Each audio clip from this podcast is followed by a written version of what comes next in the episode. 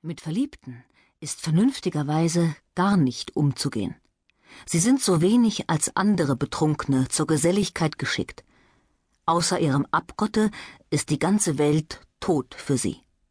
Man mag übrigens leicht mit ihnen fertig werden, wenn man nur Geduld genug hat, sie von dem Gegenstande ihrer Zärtlichkeit reden zu hören, ohne zu gähnen, wenn man im Gegenteil dabei einiges Interesse zeigt, sich über ihre Torheiten und Launen nicht zu ärgern und, im Falle die Liebe heimlich gehalten sein soll, sie nicht zu beobachten, man nichts zu merken scheint, wüsste auch die ganze Stadt das Geheimnis, wie es denn mehrerenteils geschieht, endlich, wenn man ihrer Eifersucht nicht erregt. Und so hätte ich denn über diesen Gegenstand weiter nichts zu reden. Doch noch ein paar Bemerkungen. Suchet ihr einen verständigen Freund, der euch mit weisem Rate oder mit festem Mute, mit Fleiß und dauernder Arbeit dienen soll, so wählet keinen Verliebten dazu. Ist es euch aber darum zu tun, eine teilnehmende, empfindsame Seele zu finden, die mit euch klage, winsle oder euch ohne Sicherheit Geld borge, auf etwas subskribiere, ein reiches Almosen gebe, ein armes Mädchen ausstatte, einen beleidigten Vater besänftigen helfe oder mit euch Ritterstreiche mache, Kindereien treibe oder eure Verse, eure Liederchen und Sonaten lobe, so wendet euch nach den Umständen an einen glücklichen oder leidenden Liebhaber. Den Verliebten selbst Regeln über ihren Umgang miteinander zu geben, das würde verlorene Mühe sein, denn da diese Menschen selten bei gesunder Vernunft sind, so wäre es ebenso unsinnig zu verlangen, dass sie sich dabei gewissen Vorschriften unterwerfen sollten, als wenn man einem Rasenden zumuten wollte, in Versen zu fantasieren oder einem, der die Kolik hat, nach Noten zu schreien. Doch ließe sich einiges sagen, das gut zu beobachten wäre, wenn man hoffen dürfte, dass solche Menschen der Vernunft Gehör gäben. Die erste Liebe bewirkt ungeheure Revolutionen in der ganzen Sinnesart und im Wesen des Menschen. Wer nie geliebt hat, kann keinen Begriff haben von den seligen Freuden, die der Umgang unter Verliebten gewährt. Wer zu oft mit seinem Herzen Tausch und Handel getrieben hat, verliert den Sinn dafür.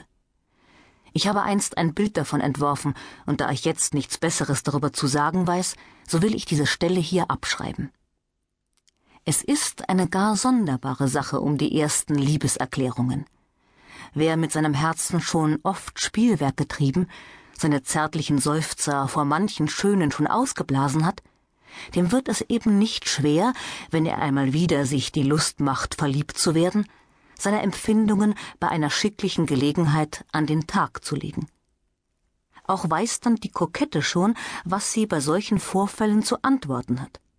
Sie glaubt das Ding nicht sogleich, meint, der Herr wolle sie zum Besten haben, er spiele den Romanhelden oder, wenn er dringend wird und sie glaubt, nach und nach überzeugt werden zu müssen, so kommt zuerst eine Bitte, ihrer Schwachheit zu schonen, ihr nicht ein Geständnis abzunötigen, wobei sie erröten müsste.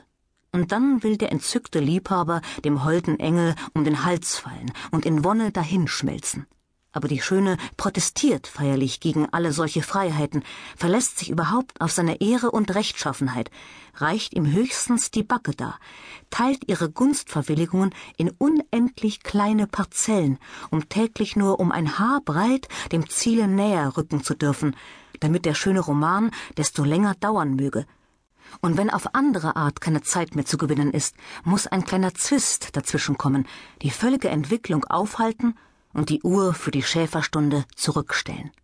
Bei allen diesen konventionellen Gaukeleien aber empfinden dergleichen Leute gar nichts, lachen, wenn sie allein sind des Possenspiels, das sie miteinander treiben, können vorauskalkulieren, wie weit sie morgen und übermorgen mit ihrem Geschäfte kommen müssen und werden dick und fett bei ihrer Liebespein. Ganz anders aber ist es mit einem paar unschuldigen Herzen, die, zum ersten Mal vom wohltätigen Feuer der Liebe erwärmt, so gern ihren süßen, schuldlosen Gefühlen Luft machen möchten und immer nicht Mut fassen können, mit Worten zu sagen, was Augen und Gebärden oft schon so deutlich gesagt und beantwortet haben. Der Jüngling sieht die Geliebte zärtlich an, sie errötet. Ihr Blick wird unruhig, unstet, wenn er mit einem anderen Mädchen zu viel und zu freundlich redet. sein Auge möchte zürnen